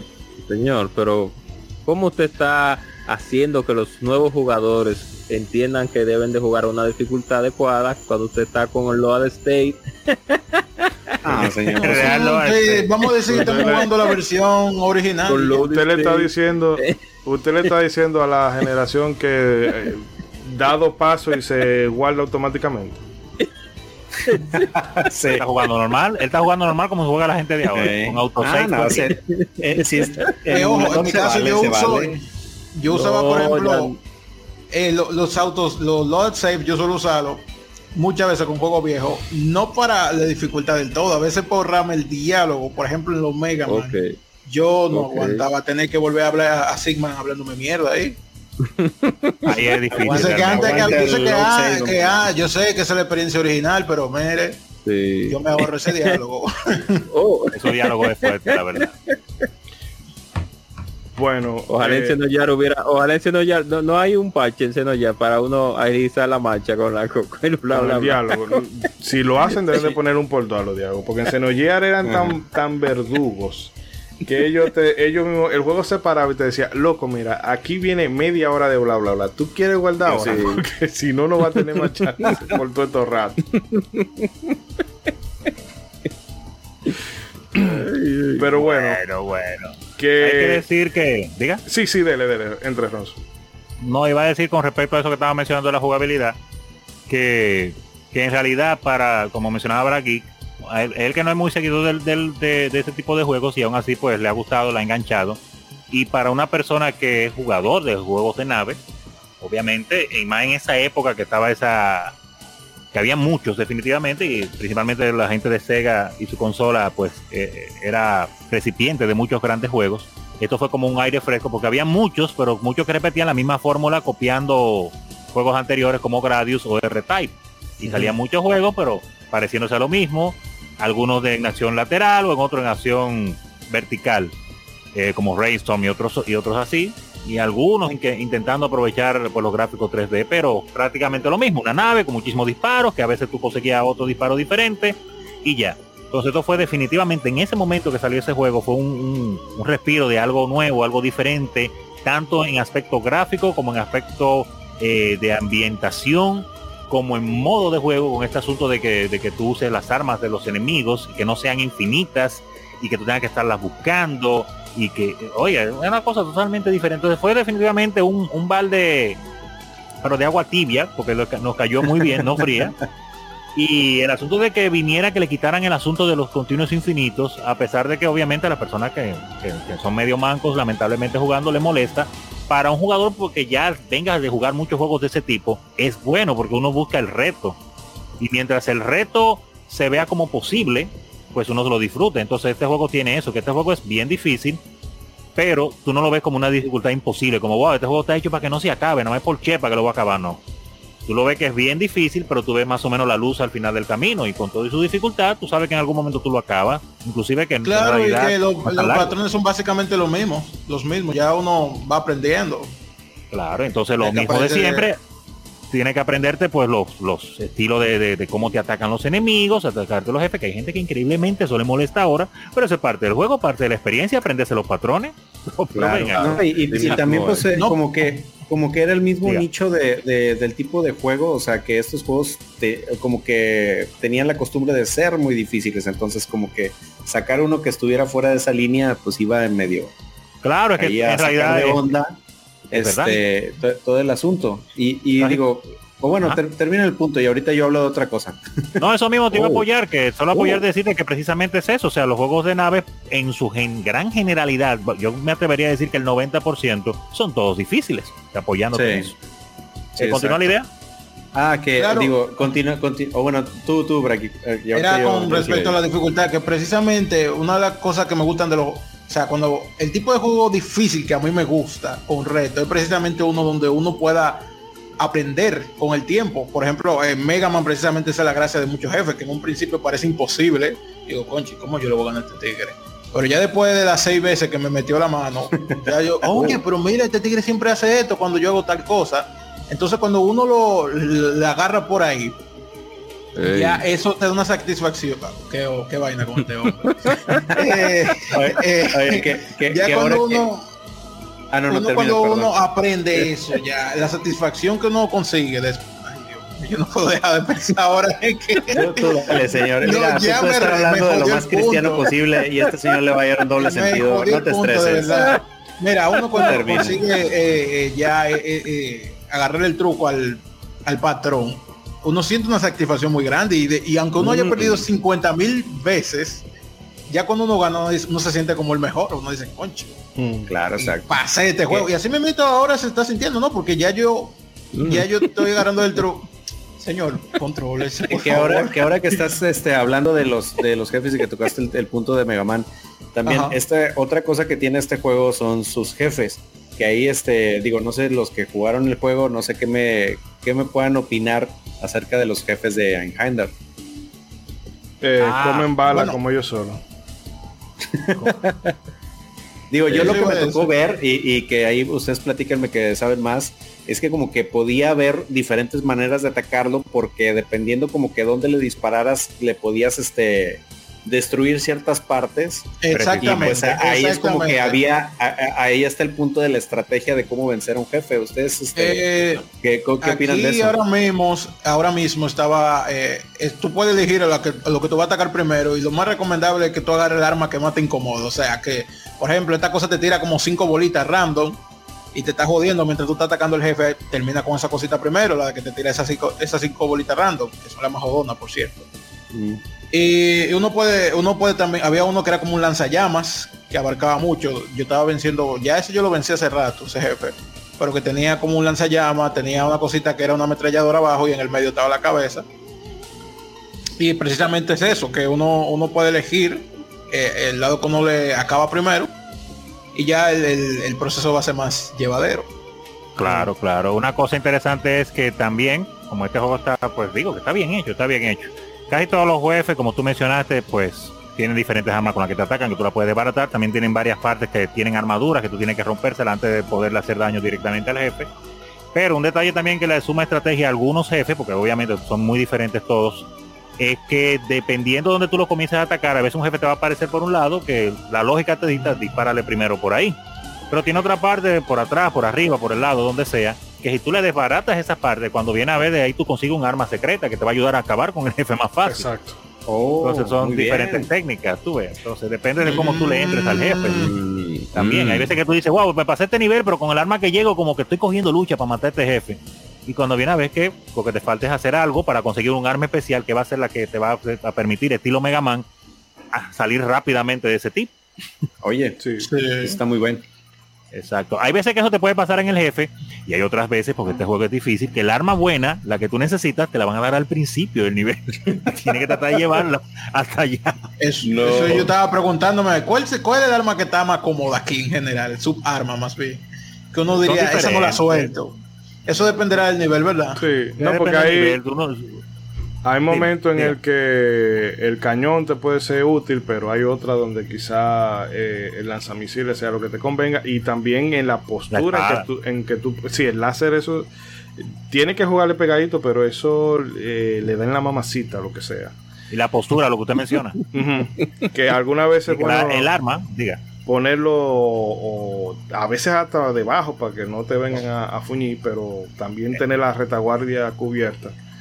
Eh, Precisamente, que eso es lo que- usted iba a decir que dependiendo, que no lo habíamos mencionado directamente para las personas que no se escuchan, dependiendo de dónde se pone el arma, si la pone arriba o abajo, pues el, el efecto del arma muchas veces varía. Hay veces que hay Ah, armas que Y disparan de frente cuando están arriba, pero cuando usted la pone Así es. abajo, disparan esquineado y algunas que disparan eh, misiles normales cuando están en una posición, cuando la ponen en otra son teledirigidos, entonces depende de dónde usted ponga el arma.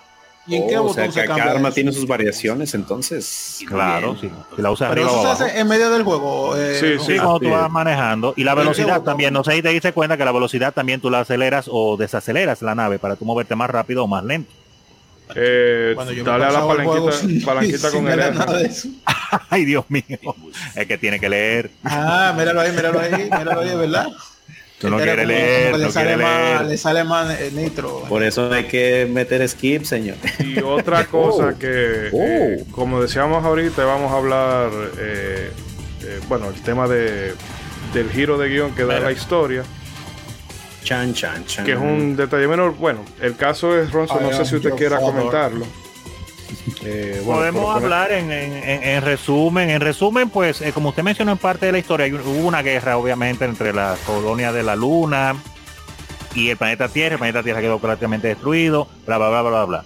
Por el asunto de los recursos, siempre por dinero, siempre por dinero, por recursos, las guerras. chino. Pues la gente de la luna pues viene otra vez a invadir y nosotros somos los invasores. Eh, Usted se siente prácticamente que usted es el malo de la nave porque usted viene de la, de la luna a invadir para acá, Sí, meter mano eso es verdad. Y tú te sientes un poco culpable que eso es parte de la historia. Tú dices, oye, pero en verdad soy yo el invasor, no es que a mí me están atacando. Yo creo que vine Como el aquí a meme, molestar ¿no? a esta Somos gente. los malos. Yo creo que por eso le, le pusieron voces alemanas para que tú no te sientas mal cuando lo estés matando. Oh. Sí, porque Oh. los, los terrestres hablan todos alemán, definitivamente. Eh, los jefes, Hi, y Gustavo.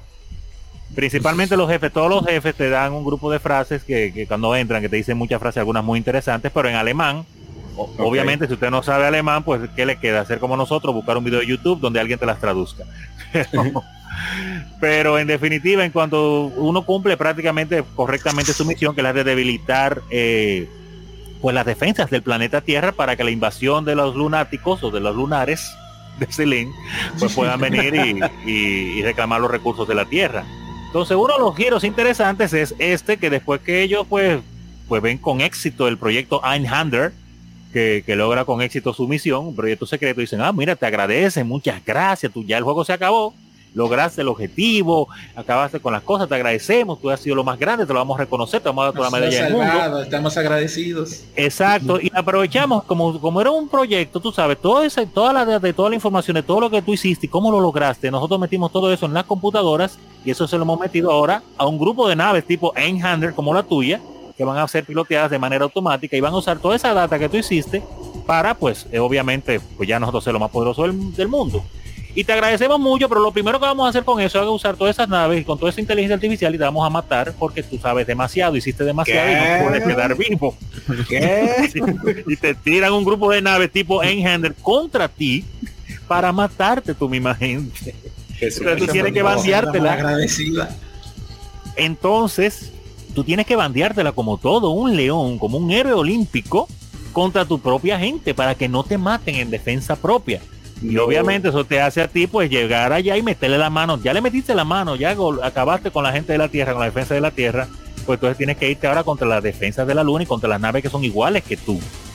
A acabar con todas. Y entonces eso es parte de lo que mencionamos de la metáfora de, del título del juego, que tanto se menciona tanto por el brazo de una mano, como se podía, bueno, eso se escucha mejor cuando tú lo oyes en inglés, de single handedly, cuando tú haces algo tú solo, y que este tigre le metió él solo la mano a la defensa de la Tierra y después tiene que meterle la mano él solo a la defensa de la Luna, single handedly, y por eso el título Handler, single handedly también. Y el último jefe, eh, ¿cómo se llama? Hyperion creo que se llama. Sí, No eh, el satélite ese, sí que, que Pero eso ese es de también es la- es de la- rarísimo. ¿Es de la Tierra o de la Luna? Ese, Es de la el Luna. último que manda. Eh, el último, el último de la luna. Sí, sí, es una cosa rarísima. Puede ser la última defensa de la luna y después que usted pues acaba con todo, acabó con los dos lados, pues entonces no me acuerdo el epílogo bien, Ishidori, pero es como que, no, que el tigre ya se va y de, suelta todo en banda, porque que acabó, tuvo que acabar con todo el mundo, con su gente y con lo de Eh, No, al Sí, final yo creo que tú terminas, el, el personaje termina muriendo porque también y todo, eh, eh, limpiarte, acabate, acabate con un bando, subiste y acabate con el otro. Dos y mundos. ya como ambos bandos están eh, destrozados, pues dice, mira, vamos a hacer las paces.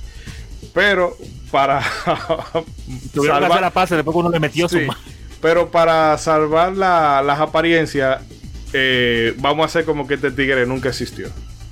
Eh, que el programa es y entonces eh, te borran te borran de todos los registros y el epílogo el epílogo termina diciendo que bueno que solamente los veteranos de combate eh, conocen tu leyenda La leyenda de la furia del Einhander. que no me extrañaría que en la vida real hayan pasado cosas así con- Highlander Basing C. Sí. Con- hiciste un buen, hiciste un buen servicio un buen servicio por tu patria pero eh, tenemos que salir de ti porque sabes demasiado ¿Sabes? Sí, Demasiado. exacto. Entonces, que eh, a lo que está, a lo que íbamos normalmente en este tipo de juegos de nave, principalmente en esa época, porque ya ahora ahí está muy de moda el asunto de la narrativa y que si yo que ya hay muchos juegos que ni siquiera son que prácticamente no son Los juegos, que son más pelijuegos. narrativa que juegos. Exacto, ya son pelijuegos, muchos de ahora. Simulator eso oh, Qué Eh, pereza. Exacto. Walking Simulator. eh, no vamos a hablar de cierta Final Fantasy. Eh, pero eh, el caso es que en ese tiempo, principalmente los juegos de nave, tanto de los 80 como en los 90 eran yo creo el tipo de juego que menos importancia le ponía al aspecto de la historia. Sí. O sea, ya te ponían algo, a veces, a veces, no siempre, a veces te ponían algo al principio y luego cuando tú acababas el juego, unas palabritas, un texto nada más y un dibujo de la nave al final y ya esa era la historia. Entonces eh, fue también otra cosa muy interesante el ver cómo este juego te mostraba pues esta historia que para muchos puede ser su tal simple, pero tiene su nivel de profundidad y no solamente que te la mostraba escrita con texto, sino que tú le ibas realmente jugando, porque cada escenario es parte de la historia. Tú llegas, cuando tú llegas, tú estás aterrizando en la tierra, llegas a las ciudades y esas cosas, y después entonces tú vas jugando, jugando, hasta que ya estás en la última batalla, contra las últimas defensas de los humanos ya casi en el espacio. Cuando crees que ganaste, entonces subes al espacio y te tupas claro está con las defensas de la luna que te quieren matar. Y por último te fajas con ese último jefe que te pone loco, pero a mí me encanta cómo se ve la dinámica y considero Sí, porque esa- un digno último jefe, lo considero. esa, esa pantalla da vuelta un rato la cámara Pero el último tiene que Sí. ser lo último. Una cosa- Y un juego 3D que te están vendiendo el 3D. Pero a mí sí. me encantó, a mí me encantó. Entonces, eh, eh, era algo muy diferente a lo que uno estaba acostumbrado. Ya después, más adelante, empezaron a salir muchos juegos. Ya Gradius después le incluyeron más historia, R-Type y a todas esas cosas. Pero quedó muy bien, quedó muy bien. Yo lo adoro, lo adoro, lo adoro. Sí, Square siempre ha tenido ese mismo con, con las historias. Últimamente le salen cosas muy raras y que tampoco le han sabido poner freno a, a Nomura. Pero en esa época ellos se caracterizaban por eso.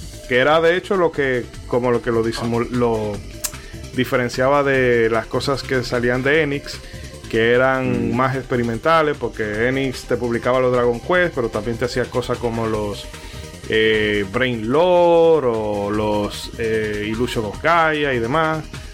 Eh, pero Square siempre tenía esa fortaleza de que, mira, te contaba historias con, con cierto grado de profundidad para lo que era el medio en esa época. Muy bien, muy bien. Hablando de dificultad, yo eh, sinceramente no he pasado tanto trabajo con los jefes, pero yo estoy en una parte del nivel, no un jefe que tengo rato repitiéndola. No, hablando aquí de trabajo.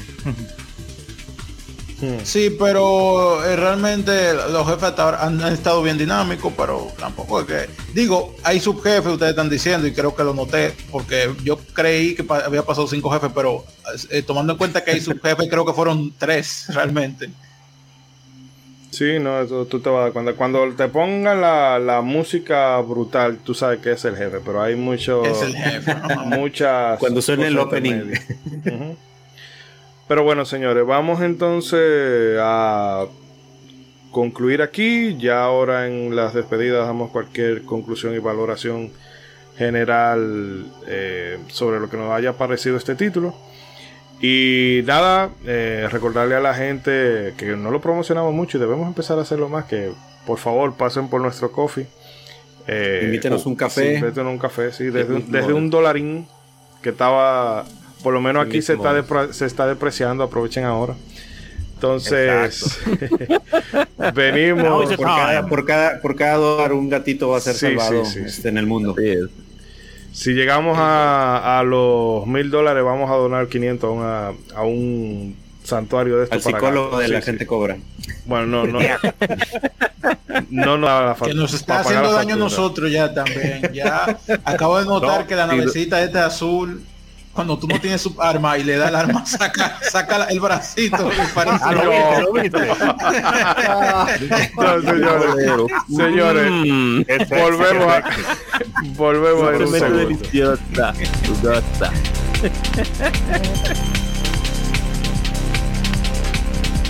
Se veía gracioso.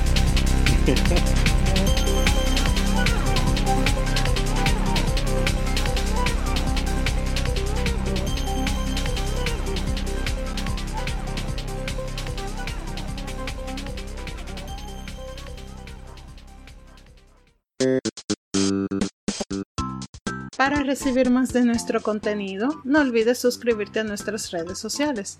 Búscanos en Facebook e Instagram como Modo 7 Podcast y como arroba Modo 7 Pod en Twitter, Modo 7 Podcast. Síguenos.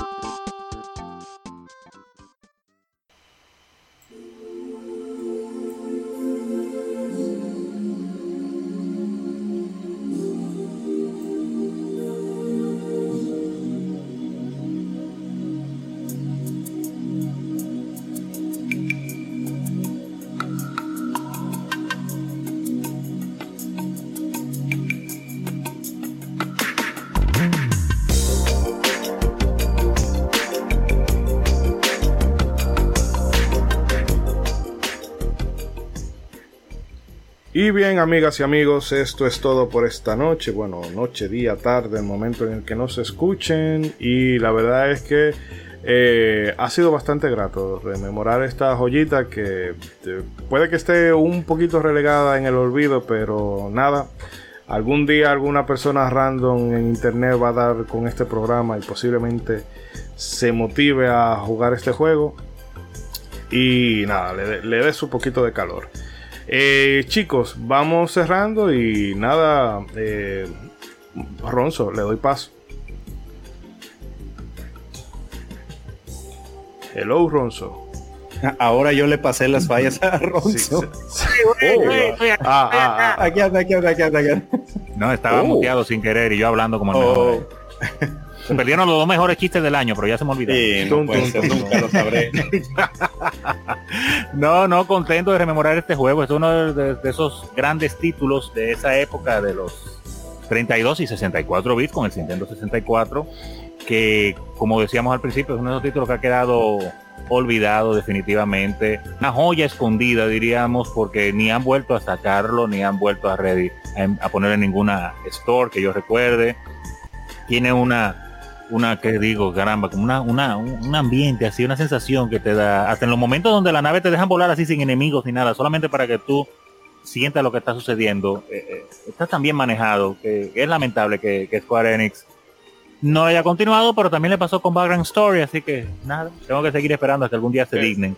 Eh, cabe mencionar, diga, No, que a, a pesar de eso, todavía se puede encontrar referencia de, de Inhander en, bueno, en el World of, World of Final Fantasy. Hay un nivel de, de Kingdom Hearts que 3 se juega así. que se juega con de hecho, sí, que de hecho buscaron al mismo equipo de desarrollo de, de Inhander para que lo desarrollara.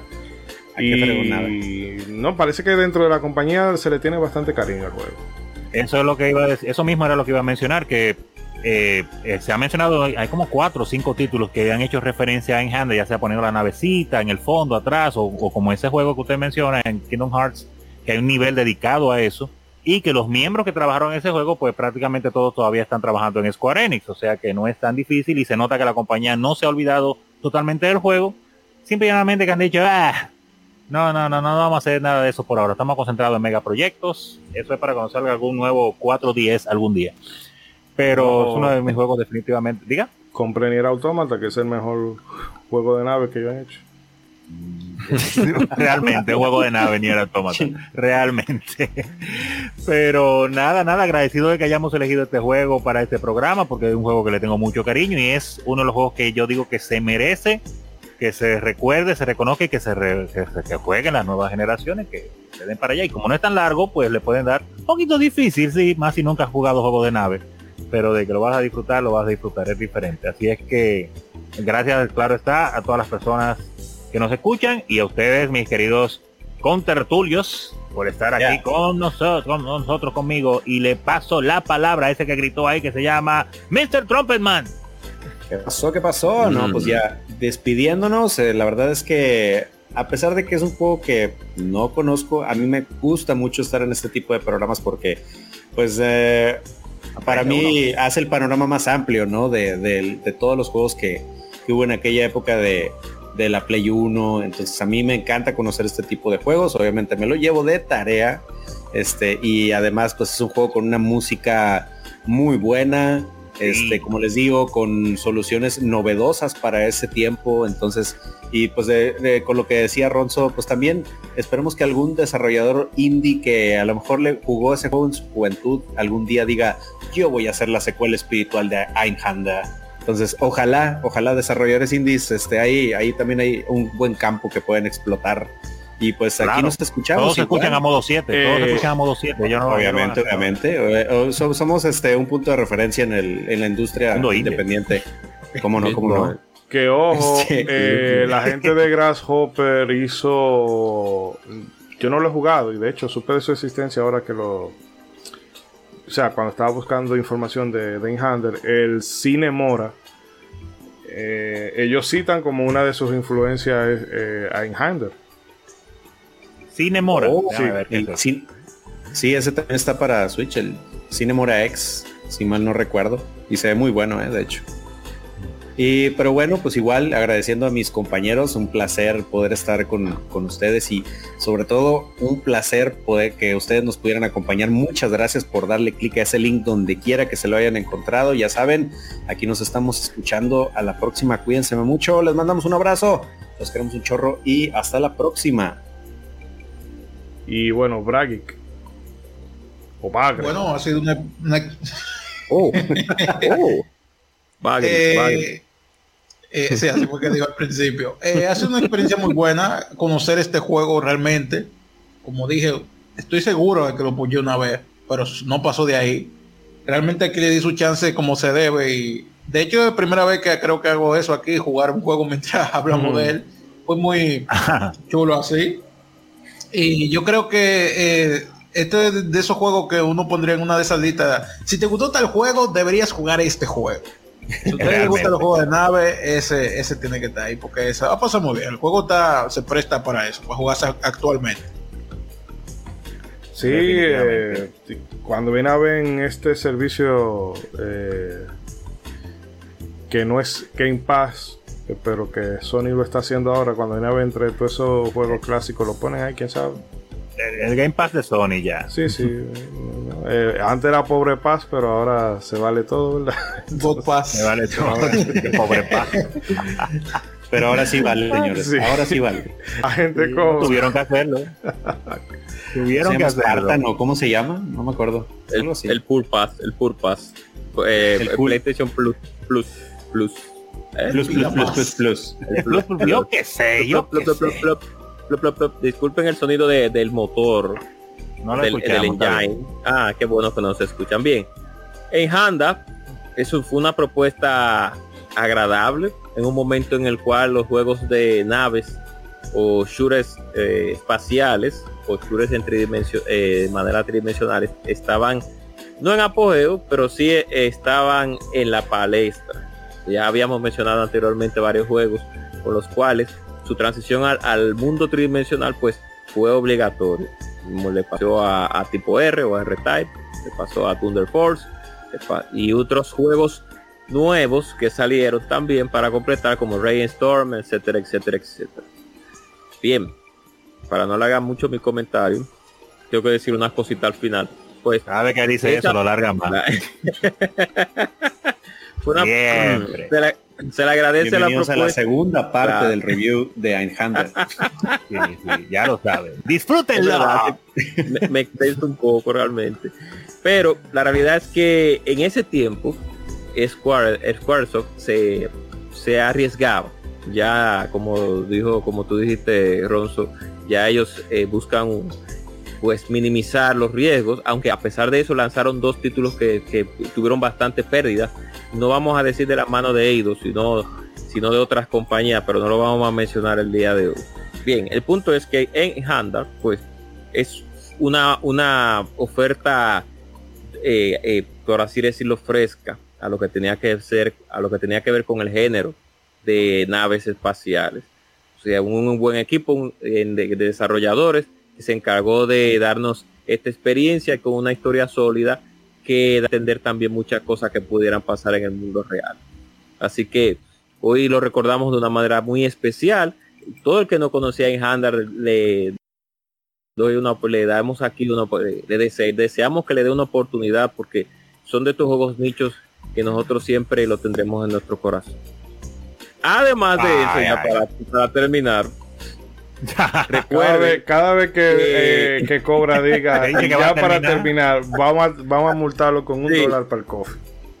No, no, pero ya, para terminar, recuerden dólares. que en diciembre tenemos un especial de traseros femeninos en los videojuegos. Así Anda que pa'l busque por tu mejor trasero, eso. que más le eso. encante y le, y le excite. Y recuerde que si usted está casado no puede votar, solamente para solteros, para que no ningún tipo de, de personaje. Uh, uh, aburrido. Bueno, eh, nada, yo creo que Y, y Sí, ya, falta ya, ya para qué. el especial de, de los juegos de Piolín, que da- no se nos ha olvidado, lo tenemos ahí en Q. No, Recuerden no, que no. tenemos el especial de los juegos de Piolín. se, se desbloquea después cuando cuando reunamos los primeros 200 dólares de- del coffee se desbloquea el programa de Piolín. Sí. Eh, Y el Eh, juego de Barney para Sega Genesis, que lo, que lo tenemos. el- No, el pero Barney ese no para hay, no. Dios Y el de los picapiedras. Y nos falta el de los picapiedras, que se va, se va. De Barney no, Eh, bueno, no. vamos entonces ya así cerrando. Mm, Creo que los compañeros han resumido de forma eh, bastante, o sea, concisa lo que yo pudiera decir. Sobre nosotros somos unos sí, profesionales. sí. Entonces, eh, este juego que como hemos dicho, mm, quizás eh, no, no, es- bueno, no es una oveja negra, pero sí es como eh, el underdog de, de Square. Pero qué bueno que se hizo este juego, independientemente de que ahora, de que en su momento no haya tenido toda la repercusión del mundo, pero por lo menos ahora mismo nos ha facilitado pasar una hora bastante amena hablando y compartiendo con ustedes. Eh, nada, la, para el próximo mes ya sí volvemos con el formato de charla libre, la estaremos anunciando en un preview más adelante. Y el mes que viene volvemos con, con JRPG, vamos a venir así, clasicón, cla- clasicón. No voy a decir la consola porque si digo la consola que es, es fácil que deduzcan porque tampoco es que hubiera tanto, pero no, no es 64. eh, porque Oh. ¿quién, diablo va a Oh. jugar, ¿Quién diablo va a jugar Oh. Quest? Por Maldita eso. sea. Eh, Pues no, hay Pero bueno, ya ustedes saben. Así que ya saben, 32. amigas y amigos, no, eh, hagan bien y no miren a quién. Hasta la próxima, que tal vez como hace calor y eh, deberíamos de hacer como una, una ruta que usted dice. Termínelo con Yayo. ¿Te quiere, sí, quiere una, termínelo una- con- con quiere Yayo. una caravana? Sí, claro que sí, termínelo con Yayo. Espera, espera, que lo. a ver si lo. Ah, pero lo va a poner. Termínelo con ya Yayo. acabó. ¡Adiós! El maestro. Aún hay más.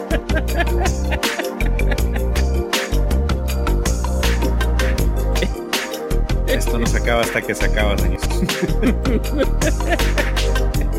La caravana del amor. A petición. A petición de la gente cobra. Charlatanes, Toda la carretera.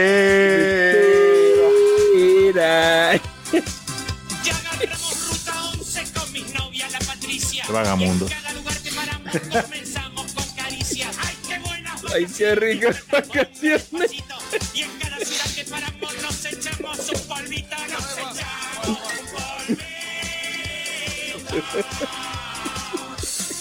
Seguimos el programa. Sí, Claro, claro que sí. es el detalle, bro. O sea, el, el programa no se ha acabado. No, estoy, no estaba seguro. Eso es lo grande, eso es lo grande. Que no se acaba. En la caravana del amor. Ay, Dios mío. Bueno, por lo Eso es lo menos. grande. eh, eh, El, premio de modo, el premio de modo, el premio de modo 7 es llegar hasta este punto. bro. Bueno, el próximo programa estará bien, ya mete cuda. Una fiesta. No. Kimochi.